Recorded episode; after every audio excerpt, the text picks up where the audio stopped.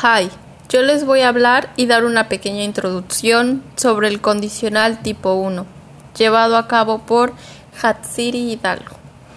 En una oración condicional de tipo 1, el verbo de la proposición if va en simple present, mientras que el de la cláusula principal va en simple future. La proposición if, que es la condición, es if más simple present. Example: If this thing happens. La proposición principal, que es el resultado, es simple future. Example: That thing will happen. Como ocurre con todas las oraciones condicionales, el orden de las proposiciones no es fijo.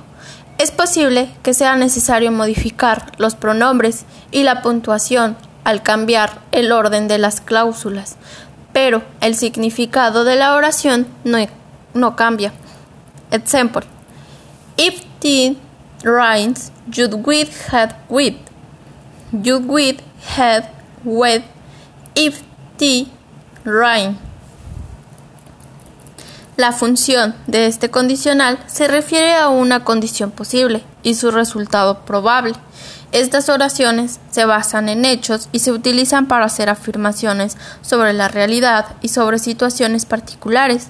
Solemos emplearlas para hacer advertencias. Example: If I have time, it will finish that letter. Example: If you drop that glass, it will back. En oraciones condicionales de tipo 1 también es posible utilizar verbos modales en las cláusulas principales en lugar del futuro para expresar el grado de certeza, permiso o una recomendación sobre el resultado. Example: If you drop that glass, it will break. I might finish that letter if I have time. Para hacer una oración en forma negativa, example, if I had home late tonic, I won't have. Thank you.